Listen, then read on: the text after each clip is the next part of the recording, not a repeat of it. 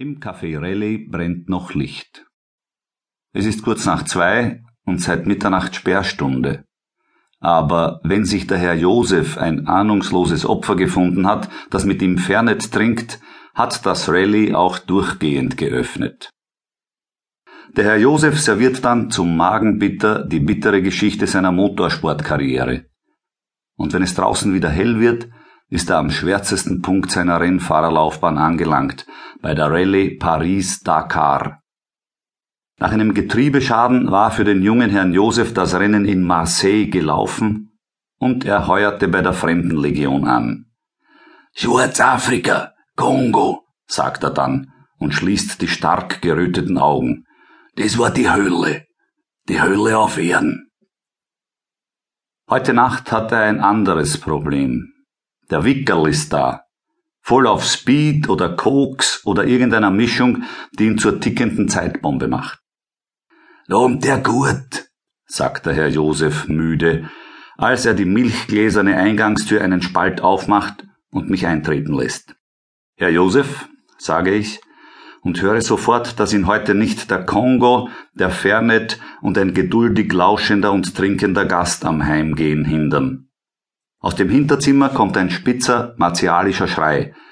Dann ein Krachen und das Klingeln von tausend verstörten Glöckchen, als der Wickerl dem Monte Carlo Rallye Flipper einen Tritt in die Eingeweide versetzt und ihm gut ein Dutzend Mal das Scheißengehen schafft. Der Herr Josef wirft einen traurigen Blick in Richtung Hinterzimmer. Der Flipper und eine antike Jukebox sind der einzige Glanz in seiner tristen Hütte.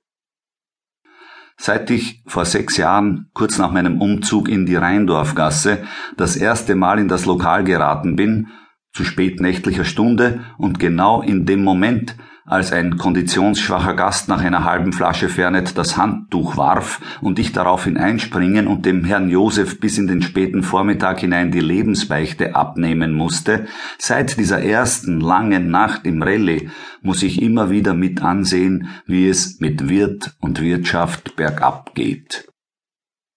Der Herr Josef, an sich eine stattliche Erscheinung, ein Knecht, wie man so sagt, hat's seit ein paar Jahren mit den Bandscheiben und dem Magen. Das weiße Porsche Modellauto mit den Rennstreifen und der von ungeübter Hand auf die Kühlerhaube gepinselten Aufschrift Café Rallye steht zwar immer noch im staubigen Schaufenster, doch die Scheinwerfer strahlen längst nicht mehr. Und der Tischtennistisch, den der Herr Josef aus dem Garten seiner Schwester geholt und im Hinterzimmer aufgestellt hat, brachte gästemäßig auch nicht den erwarteten Aufschwung.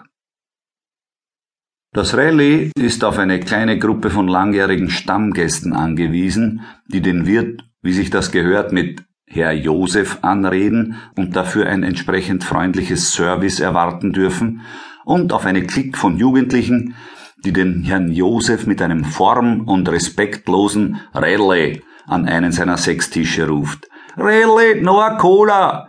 Rallye, wann kommt mir runter Spritzer? Heute noch? Und dann gibt's den Wickerl. Er hat eigentlich Lokalverbot, aber weil er der Freund vom Rudi ist, dem der Herr Josef nichts abschlagen kann, darf er doch immer wieder herein, darf im Hinterzimmer flippern, bis zum Abwinken Cola Rot trinken und das Häusel vollkotzen. Sie kennen mich ja gut, sagt der Herr Josef und stellt das kleine Bier mit dem großen Fernet vor mich auf die Theke. Ich hab eine Engels Geduld. Aber wenn mir einmal der Faden reißt, dann spült's Granada. Und jetzt ist bald soweit. Ich sage nichts. Ich will nur in Frieden trinken, die traditionelle Mischung für die nötige Bettschwere, aber anscheinend ist das Rallye heute nicht der richtige Ort dafür. Wickel, bist du übergeschnappt? schreit der Rudi im Hinterzimmer und seine Stimme überschlägt sich. Wickel, tu den Fisch weg! Der Wickel lacht wie er das von den Schurken in den alten Filmen gelernt hat. Wickel, hör auf, Wickel!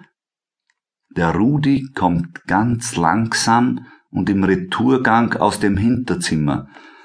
Er ist noch blasser als sonst und hält sich an einer Flasche Kapsreiter fest.